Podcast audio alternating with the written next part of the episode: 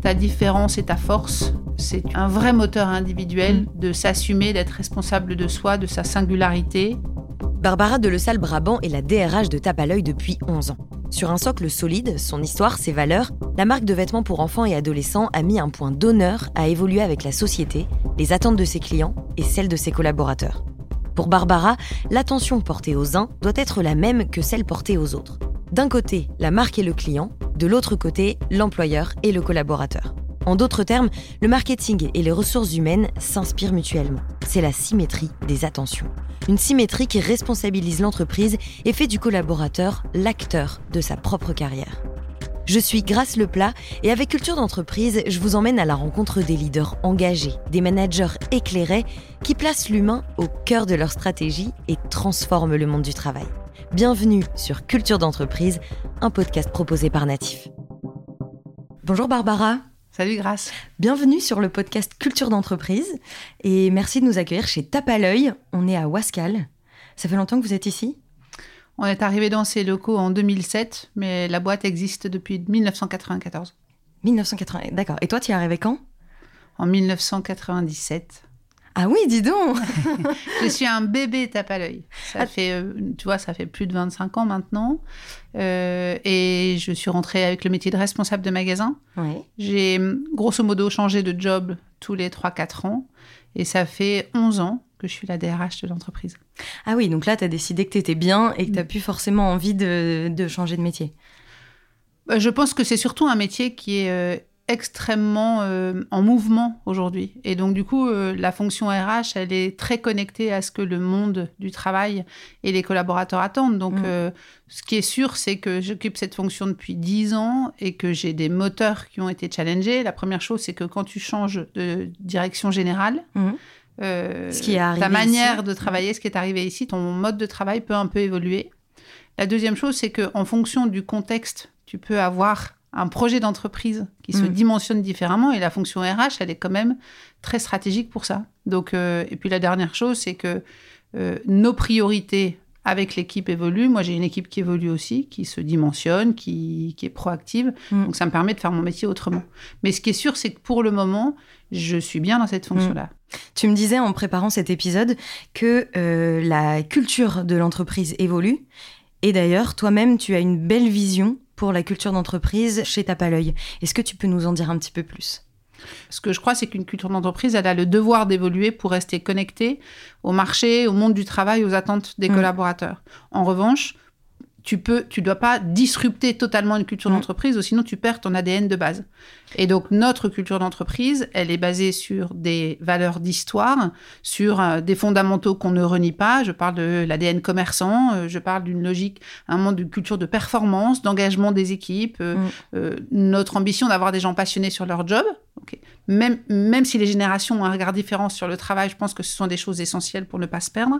Mais en final, tu es obligé de la faire évoluer parce que euh, le futur a des attentes différentes. Les équipes ont des attentes différentes. Et donc, moi, en termes de culture d'entreprise, j'estime que très régulièrement, il faut la challenger. Donc l'important, c'est de garder ce socle, mais de rester agile pour s'adapter aux nouveaux arrivants et puis euh, aussi aux collaborateurs, tout Bah, simplement. au monde d'aujourd'hui, Au monde en fait. Rester attractif pour les collaborateurs, rester dans le move. En plus, euh, une culture d'entreprise autour de la mode, Mm. c'est quand même cohérent parce que la mode, elle évolue avec le temps, tu vois. Donc, euh, nous sommes en devoir, Mm. en tant qu'RH et dirigeants, d'avoir une culture d'entreprise connectée au monde d'aujourd'hui. D'accord. Euh, Est-ce que tu peux nous parler un petit peu de la mission de Tape à l'œil? Je peux te parler de la mission, je vais le remettre dans un contexte de projet d'entreprise. Souvent, on entend, euh, quand, parce qu'on est autour de la culture d'entreprise, ce que on évoque depuis euh, ce matin, la culture d'entreprise, pour moi, elle est aussi basée en fonction de ton projet d'entreprise. Mm.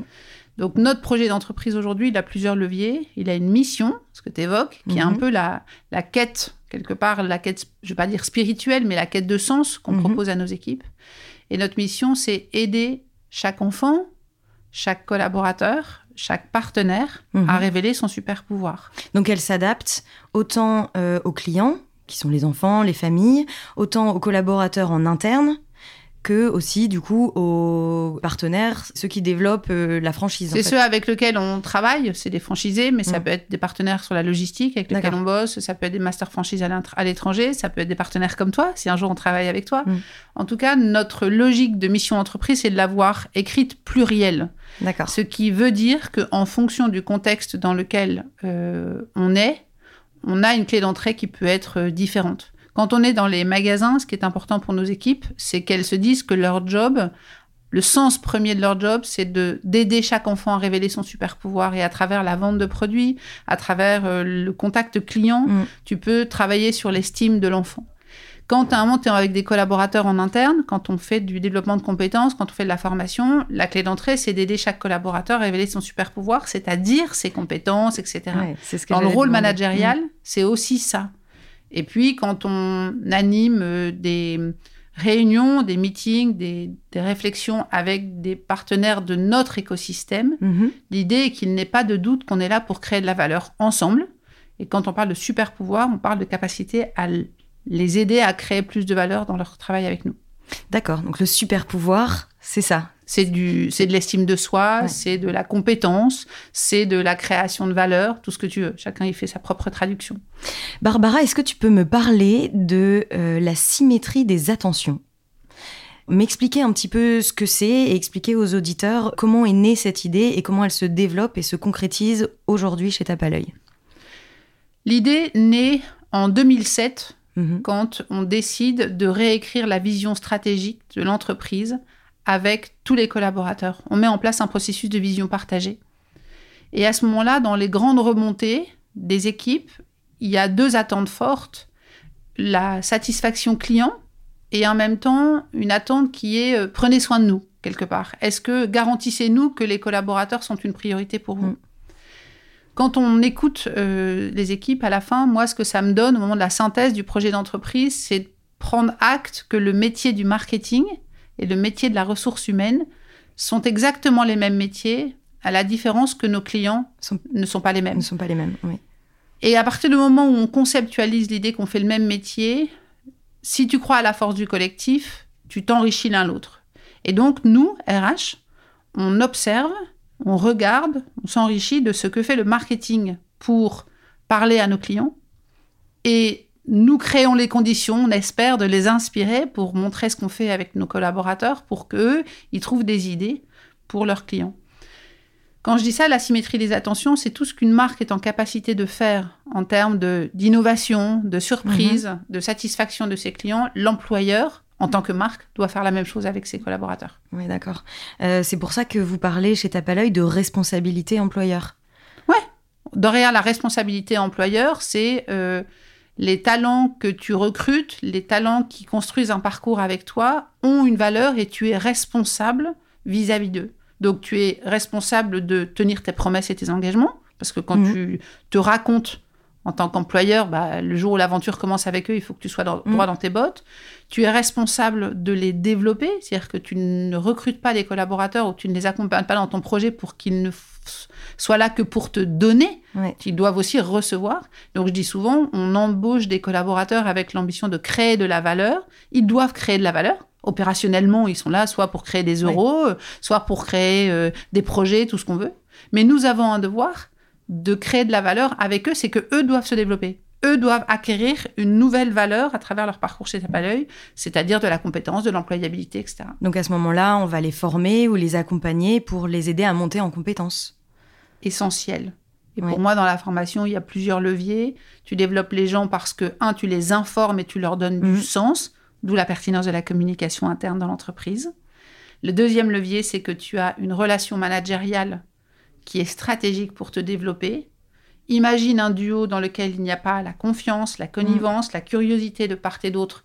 Le collaborateur ne se développera pas, c'est une certitude. Mhm. Le troisième levier, c'est l'écosystème l'équipe à laquelle il appartient, il y a toujours à côté de toi quelqu'un qui peut t'amener, qu'il soit plus jeune, plus âgé, de même culture, de culture différente. En tout cas, il peut être une ressource pour te développer.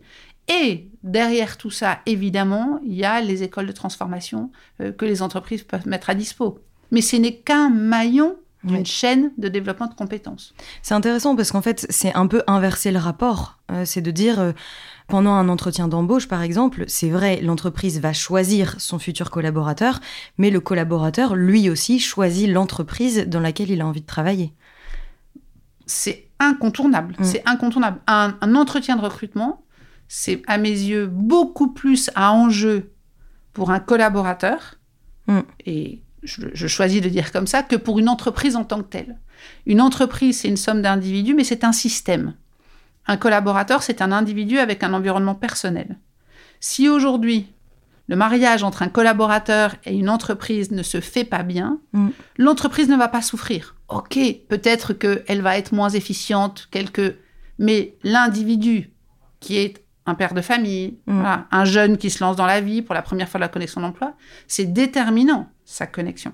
Donc euh, c'est très important qu'on se choisisse mutuellement. Mais se choisir, c'est être authentique mm. dès le premier instant pour que l'un et l'autre, quand on se choisit, on ne se trompe pas. Oui, parce que de toute façon, si vous vous trompez, à un moment ou à un autre, il y a une perte, de, il y a une perte de temps, autant pour l'employeur que pour l'employé. Ouais. Euh, le temps, c'est précieux, mais c'est surtout un risque euh, d'abîmer Mm. le système. Mm. Mais un système qui mm. s'abîme, tu remets un petit coup de rouage et puis très bien. Un individu qui s'abîme dans une rencontre professionnelle, moi en tant que DRH, ça me dérange en fait. Vraiment, ça me dérange. Tu disais aussi tout à l'heure, euh, chez Tape à l'œil, on est conscient qu'on n'est pas propriétaire de nos talents. Non. C'est ça, c'est ça veut dire quoi? Ça veut dire que en fait, notre but, c'est pas que les, les, gens, les collaborateurs restent en CDI toute leur vie chez Tape à l'œil? Euh, peut-être que s'ils ont envie, ils peuvent rester. Le plus important pour moi, c'est pas le CDI. Le plus important, c'est, je le redis, la création de valeur mm. individuelle et collective. Et donc, euh, tant que tu te vois créer de la valeur et tant que tu te développes toi-même, mm. pourquoi quitter le navire en fait? Et derrière la création de valeur, il y a un autre enjeu, c'est qu'il y a, il y a évidemment l'euro qui quelquefois ou l'argent qui fait que les gens peuvent bouger. Mais c'est pas le CDI qui fait la différence. Je crois qu'une entreprise, quand elle se croit propriétaire de ce talent, elle peut manquer d'exigence avec elle-même et vis-à-vis de ses collaborateurs. Mm. On est. L'idée, c'est que régulièrement, on renouvelle notre envie d'avancer ensemble, que ce soit l'entreprise et son collaborateur. C'est ça, c'est à ça que sert l'écoute, c'est à ça que sert euh, les entretiens annuels dans les collaborateurs, c'est de renouveler sa confiance et son engagement. Et si à un moment il y a une histoire qui doit s'arrêter, c'est parce que soit d'un côté, soit de l'autre, et je reviens à mon mojo, la création de valeur attendue n'est pas là. Mm. Mais, mais sinon, tu peux te faire des grandes histoires dans une entreprise. Il n'y a pas de sujet. Et donc, j'attends que les collaborateurs soient acteurs de leur projet parce qu'une entreprise n'est pas propriétaire, donc elle est là pour créer les conditions, mais elle n'est pas là pour être actrice du projet des collaborateurs. C'est eux qui ont la main, c'est eux qui drivent. D'accord. Est-ce que vous avez des outils comme ça pour, euh, pour pour calculer, pour mesurer le bonheur des collaborateurs, leur satisfaction, et puis voir si eux aussi sont encore euh, dynamiques finalement. Ouais, la première chose, c'est que dans toutes les entreprises, écouter ses collaborateurs, c'est fondamental. Mm. Et euh, il y a des outils sur le marché qui permettent ça, comme euh, Great Place to Work ou autre. Donc, vous en aviez, vous avez fait Ouais, on a fait Great Place to Work déjà deux fois. Et la dernière fois, on est arrivé cinquième sur, ah le, sur le marché. Sur les euh, entreprises Les entreprises euh, entre plus de 500. Plus de 500 euh, collaborateurs. Voilà. Et en fait, ça, c'est un premier outil. Il a une valeur, c'est de, de challenger, de benchmarker par mm. rapport aux autres. Mais c'est pas le plus important pour moi. Le plus important, c'est d'être aligné en interne avec ce que tu dis et ce que tu fais. Mm. Donc, on a développé un autre outil qui s'appelle le NPS depuis 5-6 ans maintenant, puisque le NPS, c'est ce qui vaut sur le marché pour écouter la satisfaction de tes clients. Mhm. Donc, euh, tout, chaque fois que tu as une expérience avec tes clients, tu lui proposes de t'évaluer. On fait la même chose avec nos collaborateurs. On fait entre 3 et 4 fois des sondages internes qui s'appellent le NPS, qui nous permettent de voir le niveau d'épanouissement de nos équipes. Et ça, c'est global. Ce qu'on croit dans l'entreprise, c'est qu'il faut une équation entre une vision stratégique globale, entre des prises de température globales, internes et marché. C'est pour ça que je parle de Great Place. Mhm. Mais il faut aussi que chaque patron en local traite le sujet, accompagne euh, le développement euh, de ses équipes et l'épanouissement de ses équipes en local, parce qu'on n'a pas tous les mêmes niveaux de conditions de travail. dans une région, dans un pays en Asie, euh, ici, en Belgique, en France, Mm. nos environnements de travail peuvent être différents. Et donc, du coup, ça se joue aussi en local. Et là, on a mis en place, il y a quelques années, ce qu'on appelle le bonheur intérieur brut. Donc, c'est un, c'est cinq, six questions clés que chaque patron peut poser à son équipe lors de ses réunions d'équipe et qui lui permet de mesurer si dans son écosystème de proximité, l'équipe va bien. D'accord. Donc en fait, dans ce que tu nous dis là, autant pour le BIB que pour le NPS, Mhm. c'est ça? Le BIB, Euh, le bonheur intérieur brut. Et le NPS. Net Promoter Score. Euh, en fait, c'est c'est des exemples concrets de, de la symétrie des attentions dont tu nous parlais au début, qui est euh, autant au niveau du coup marketing, ce qu'on fait au, mar- au niveau marketing, le faire au niveau RH. Ouais, euh, c'est exactement mesure- ça. voilà. C'est-à-dire que ça existait sur le marché le NPS, donc on l'a fait euh, en RH parce que le marketing l'a initié. D'accord. Euh, comment est-ce que tu entretiens le bonheur chez euh, Tao, j'allais dire, parce que ça y est, maintenant je, je suis dans les, dans les petits mots, chez Tape à l'œil. Comment j'entretiens le bonheur? Je ne sais pas si je cherche à entretenir le bonheur. En tout cas, ce que je cherche, c'est à créer les conditions d'une expérience collaborateur épanouissante. Parce que la définition du bonheur, elle est extrêmement personnelle. Donc, en tant qu'employeur, j'ai des convictions aujourd'hui qui sont euh, que pour que une expérience collaborateur soit bonne, ça commence par la culture d'entreprise dont on parle.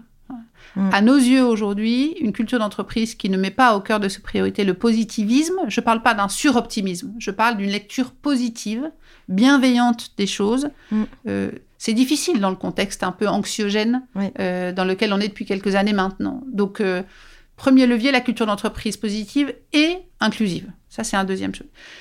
La deuxième chose, pour que l'expérience collaborateur, à mes yeux, soit épanouissante, il faut que le management soit un management de sens, que le, le patron prenne le temps de donner de la visibilité, du projet à ses équipes, et un management de responsabilité. La responsabilité, c'est le patron n'est plus le chef de tout. Voilà. Hmm. Le collaborateur est responsable de ce qu'il décide de vivre, il est responsable de ses résultats, il est responsable de consommer la compétence ou le regard de Hmm. son patron. Mais on inverse les rapports. Ça, c'est à mes yeux un- une condition d'expérience collaborateur favorable, qui plus est dans une attente des nouvelles générations qui sont dans un- une recherche d'autonomie et de flexibilité. Mais face à l'autonomie et la flexibilité, il faut que tu sois patron et responsable de ce qui t'arrive. Mm. Et le troisième levier, de quelque part d'une expérience collaborateur importante pour moi, c'est euh, travailler sur le développement des compétences de tes joueurs, Hmm. mais pas de la compétence technique uniquement, un peu évidemment, mais surtout rassurer sur l'idée que tu enseignes les compétences du futur et que une des compétences du futur essentielles, c'est capac- capacité à vivre le changement aujourd'hui. C'est fini le, la normalité, et donc il y a une compétence qu'il faut transmettre, c'est je vis le mouvement, je vis la transformation, L'adaptabilité. euh, euh, adaptabilité, agilité, agilité. etc. etc. Ouais. Ouais. Dans euh, cette adaptabilité, agilité, tu, tu me parlais de ta vision, de la vision de Tape à l'œil tout à l'heure, et on parlait de la data. Mm. Est-ce que tu peux nous expliquer en quoi la data fait partie de votre vision? Quand on a écrit le projet de l'entreprise, on a dit qu'on avait envie de passer d'une boîte de retailer à une plateforme. Donc ça, c'est technique quelque part, mais ça permet aux collaborateurs d'avoir une logique d'ambition. Mm. Et puis, pour transformer une entreprise, il faut que tu puisses t'appuyer sur des grandes tendances principales. Parce que toi, si on vient te voir demain en disant grâce, faut que tu te transformes, ça va pas être facile. Tu vois, il vaut mieux qu'on te donne deux, trois tuyaux. Tu vois, change tes cheveux, machin, etc. Il peut y avoir des inputs. Ouais. Nous, quand on a décidé avec les collaborateurs de leur dire on va transformer l'entreprise, on s'est dit il y a quatre grands courants qui vont nous aider à transformer l'entreprise. Il y a le courant responsable, donc la, la RSE, tout le monde en parle, et donc c'est sûr que tu n'es pas la même entreprise quand tu décides d'implanter Mm. dans tes valeurs la RSE. On a dit qu'il y avait la mobilité, le mobile only, ça c'est une autre grande tendance, et une autre grande tendance c'est la data. Mm. Et donc la data, c'est c'est la recherche d'hyper-personnalisation dans ton service client ou dans ta satisfaction client, et l'hyper-personnalisation dans l'accompagnement de tes équipes. Parce que de la data, c'est une donnée. Avoir de la donnée pour rien en faire, ça n'a aucun intérêt. Mm. Mais de la data, c'est une donnée que nous voulons utiliser pour permettre aux clients ou aux collaborateurs d'être euh, accompagner de la manière la plus pointue possible. Mm, mm. Voilà. Pour être concrète, un collaborateur, si demain il me dit euh, je me suis formé X heures dans l'année, j'ai des ambitions de changer de job, etc., je vais pouvoir l'accompagner de manière beaucoup plus précise que si je n'ai pas d'infos et que j'ai quelqu'un qui me dit oui, oui, je veux venir faire un parcours. Tu comprends? Donc, plus tu as de la data précise, plus Mm. à un moment tu peux être dans l'hyper-personnalisation de l'accompagnement et donc dans l'expérience collaborateur pointue. D'accord. Justement, en parlant de l'engagement social, euh, de la formation des collaborateurs, euh, de l'esprit d'entreprise, d'en- d'entrepreneur que doivent garder les collaborateurs euh, chez Tape à l'œil, quels sont vos outils de communication en interne? D'abord, on a des grands événements fédérateurs dans l'année. La première chose, c'est qu'on lance systématiquement l'année avec des kick-offs, Mhm. c'est-à-dire des meetings collectifs. Alors, sous l'ère du Covid, on a appris à transformer hein, les formats, donc, euh, mais Encore en tout fois, cas, faut ce qui est sûr, c'est qu'il y a une logique collective. Et donc, on fait des kick-offs avec nos équipes, on les connecte, on est une centaine. Aujourd'hui, c'est- ils se font en digital. Tu as deux dirigeants qui posent une première partie de quelle est l'année qu'on a vécue, on garde les enseignements communs et après on projette euh, les priorités Mm. et les enjeux de l'année en cours. Le deuxième événement fé- fédérateur, c'est la convention euh, nationale ou internationale selon les années, voire régionalisée. Parce que de nouveau, je te parle d'agilité, je te Mhm. parle de culture d'entreprise. La culture d'entreprise, c'est très important d'être collectif, mais tu peux être collectif à 700 et tu peux être collectif à 50. Oui. Mais à la fin, tu es collectif. Exactement. Et donc ça, c'est un, c'est la première chose, le sens, la culture d'entreprise, tout ce que tu, as, tu me disais, c'est d'abord les grands événements fédérateurs dans les outils. Les deuxièmes euh, outils, c'est tout ce qui est réunion d'équipe. Donc c'est un stade en dessous, plus en local. Mm. Et donc ça, on attend de tous nos patrons qu'ils aient, des- qu'ils aient des réunions d'équipe mensuelles. Et puis après, techniquement, dans les outils, on a un réseau social interne d'entreprise qui s'appelle Linkus. Donc tu as une appli et Mhm. puis tu peux aller voir euh, tout ce qui s'y passe dans l'information. Voilà, je pense que c'est les outils euh, principaux qu'on utilise, sachant qu'après, dans la communication, tu vas avoir euh, des TAO News. Donc on s'est mis à faire Des des newsletters newsletters. Ouais. Et puis on les a euh, rendues un peu plus vivantes et maintenant on fait des vidéos. Donc on Ah fait oui. des movies tous les mois. Globalement, on est 3-4 dans lequel, euh, sur une, une intervention de 30 minutes, on, on essaye de donner les actualités qu'il faut. Et Vous allez pouvoir faire des podcasts aussi bientôt, même Voilà. pour euh, On va faire ça aussi. information, ce genre de choses. Euh, on a beaucoup parlé de, de l'entreprise, du quotidien des collaborateurs. Euh, J'aimerais qu'on parle du produit, parce qu'on arrive à la fin de Mhm. cet épisode déjà. Euh, on sait que les jeunes actifs cherchent aujourd'hui à travailler dans une entreprise qui est en corrélation avec leurs valeurs et qui s'engage aussi, une entreprise responsable. La grande question, quand on est dans l'univers du textile, euh, c'est celle de, des ateliers de production. Où est-ce qu'on produit? Est-ce qu'on produit dans des bonnes conditions? Euh, Est-ce qu'on fait travailler des enfants ou pas? Euh, Est-ce que c'est un point d'attention, ça pour tape à l'œil? Bon, de toutes les façons, tu n'as pas le choix. Alors, c'est, c'est devenu un point d'intention le jour où on a décidé de devenir une entreprise à mission, une entreprise éthique, et qu'on a, en, il y a maintenant une petite dizaine d'années, mis dans nos enjeux stratégiques la responsabilité sociale, sociétale et environnementale de l'entreprise. Donc, quand tu es dans l'univers textile, Mm. il y a l'environnement, et il y a les collaborateurs avec lesquels tu bosses, Mm. dont tes partenaires à l'étranger et les pays de production que tu évoques. Donc aujourd'hui, les usines avec lesquelles on bosse, qui sont en Asie, euh, au Bangladesh entre autres, on a un besoin d'aller surveiller, je vais le dire comme ça, contrôler les conditions Mm. de travail. On ne le fait pas uniquement dans une logique de protection, on le fait aussi dans une logique de transformation. Moi, je suis très impressionnée parce que euh, j'y vais globalement tous les ans, Mm. de voir que à travers les, les échanges que tu peux avoir avec les gens en local, la prise de conscience est là et ils Mm. investissent aussi dans l'évolution des conditions de travail. Pour ça, nous, on fait des audits. Hein. Donc, Mm. euh, on a des audits qui s'appellent, avec un partenaire qui s'appelle l'ICS, sur lesquels ils vont challenger les conditions de travail de nos partenaires. Et une fois qu'ils sont rankés, s'ils ne sont pas à la hauteur de ce que Mm. l'on attend comme évaluation, on les quitte. C'est Ouais, la règle, en ouais, fait. ouais, Voilà. Mais dans l'évolution des conditions de travail, dans l'évaluation, pardon, c'est euh, les conditions sanitaires, euh, c'est évidemment pas les enfants, euh, c'est euh, bah, c'est des trucs. Est-ce qu'aujourd'hui, euh, il y a un médecin à dispo pour eux On en est dans des choses comme ça. Et si les audits sont mauvais, on, on arrête de travailler avec eux. Mm.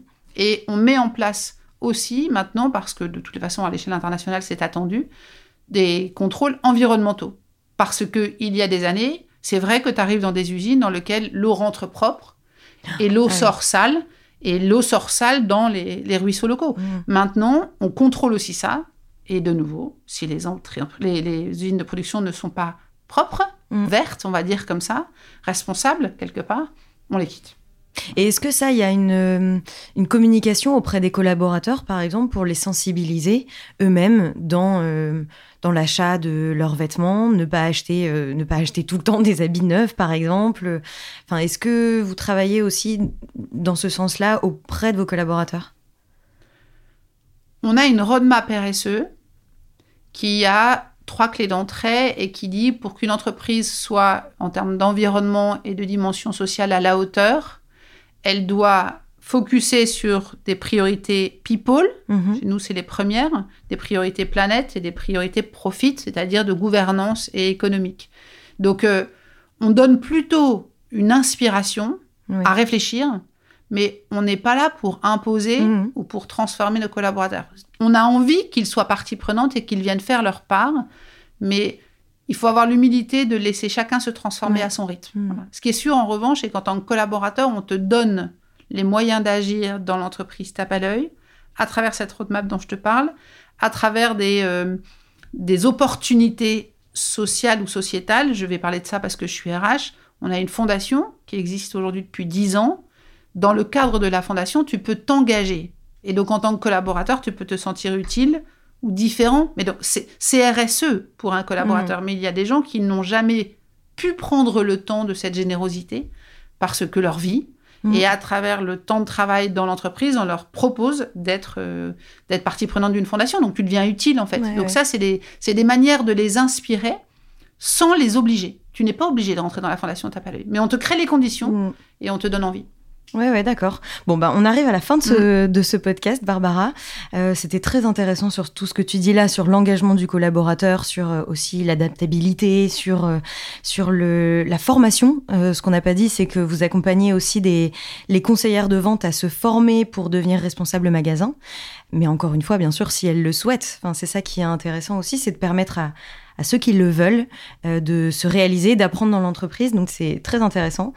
Euh, je reviens aussi vite fait sur, euh, sur la symétrie des attentions dont tu nous parlais, le lien entre marketing et RH et le fait que même si on a des clients, entre guillemets, qui sont pas les mêmes, euh, ça reste intéressant de, de faire le lien parce qu'en fait, l'un peut avoir Un une impact influence sur et un l'autre. impact Ouais. sur l'autre, etc.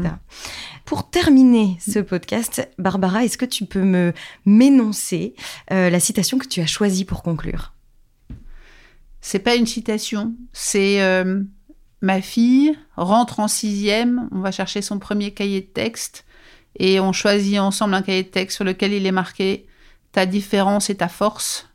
Et moi, je crois aujourd'hui que euh, c'est un vrai moteur individuel Mm. de s'assumer, d'être responsable de soi, de sa singularité. Et Toi, c'est quelque chose qui de- t'a porté, qui t'a suivi au long de ta carrière? Euh, qui continue tous les Ouais. jours à me suivre en fait. C'est que je pense que il faut s'assumer et être responsable de soi. Dans une carrière professionnelle, c'est toi qui drive, c'est toi qui décide de euh, profiter, de consommer, de bénéficier, le terme chacun le choisit, de ce que l'environnement te met sur ta route en fait. Et la première chose qui permet d'avoir des bonnes surprises, c'est d'assumer ce que tu es. Et nous sommes tous singuliers. Eh bien, merci beaucoup, Barbara, d'avoir participé à ce nouvel épisode de Culture d'entreprise. Merci bientôt. beaucoup. Salut Grace. Merci d'avoir écouté cet épisode. Ce podcast vous a plu? Partagez-le autour de vous et abonnez-vous pour ne pas rater les prochains épisodes. Au fait, vous connaissez Natif? Chez Natif, nous mettons la culture de l'écoute au cœur de vos projets. Avec l'audio, on va raconter votre histoire, engager vos collaborateurs et pourquoi pas challenger votre newsletter. Bref, le champ des possibles est dingue. On va révolutionner votre com interne. Rendez-vous sur natifpodcast.fr.